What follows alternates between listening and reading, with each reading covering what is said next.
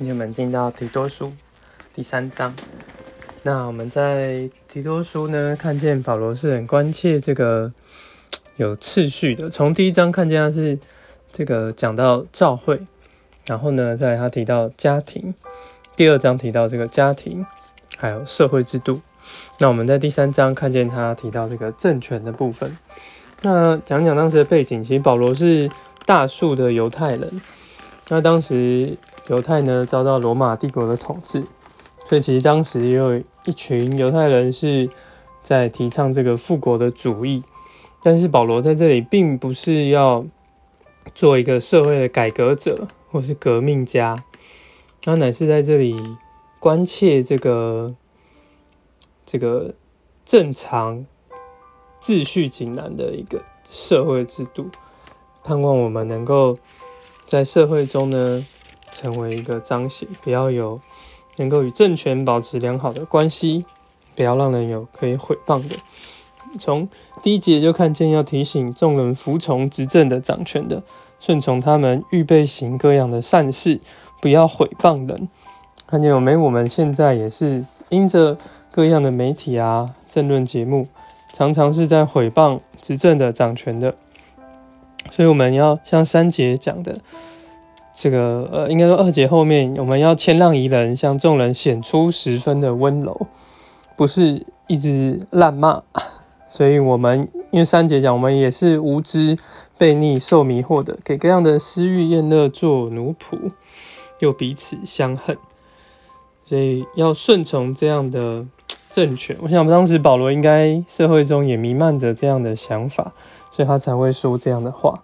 让我们都能够借着重生的洗涤和圣灵的更新，叫我们能够照着永远生命的盼望成为后世。那这个就是这个主要提多书保罗对于这个呃保罗对于提多的一个嘱咐啦。总结在这个八节，这话是可信的，也愿你把这些事确实坚信的讲明。使那些以信神的人留心做正经事业，这些都是美事，且与人有益。所以保罗在提到教会生活、家庭、社会制度、政权的时候，他没有给人一个很虚空的教导。他在教导时也把这个供应的源头告诉我们：为着教会生活，我们有信仰，有真理的知识，有永远的生命跟盼望。为着家庭生活呢，我们有健康的话语、健康的教训；为着社会制度，我们有神救我们的恩典。这个恩典教导我们能够弃绝不敬钱，还有属世的情欲。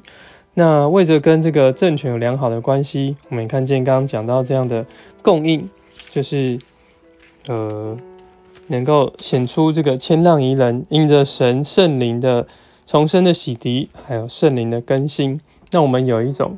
跟这四方面都有一种正确的关系。那最后呢，在九节，保罗做了一个提醒，要对付这个分门结党的人，有一些辩论家，还有增进分门结党人。诶，如果警戒过一两次，他们还是一样，那就要拒绝，因为知道他们已经深入歧途，再怎么讲也是没有必要的。那在最后的结语呢，十二到十五节，我们看见，虽然。十三节的部分，你要赶紧给律师希纳和亚波罗送行，叫他们没有缺乏。很特别，看见虽然他们并不是与保罗一同做工的同工，可是保罗还是吩咐提多要照顾他们，表明在这两班的同工里面是没有嫉妒的。希纳跟亚波罗他们是律律法师，嗯，看见他们是做不同的事，但是。保罗还是顾到他们。那十四节又提，而我们的人也要学习做正经事业，好应必须免得不结果子。看见有需要的时候，他们也要学习怎么来这个，或者是像从这样做律法师的一些正当的职业，可以来供应他们自己的生活。谢谢主，我们在提多书看到一个这样一个跟不同的单位，从教会生活。跟我们的家庭、社会，到我们与政权之间，都有一个良好关系的彰显。哦，主耶稣，主啊，主耶稣，谢谢你使我们能够蒙拣选，照着你的怜悯，有重生的洗涤和圣灵的更新，在里面里面有这样的圣灵拯救我们，主啊，使我们能够不要许多的仇恨，不要做主的言论，也不要毁谤人，要服从执政掌权的，顺从他们，能够预备行各样的善事，在各个面向，我们都能够成为你的见证人。阿门。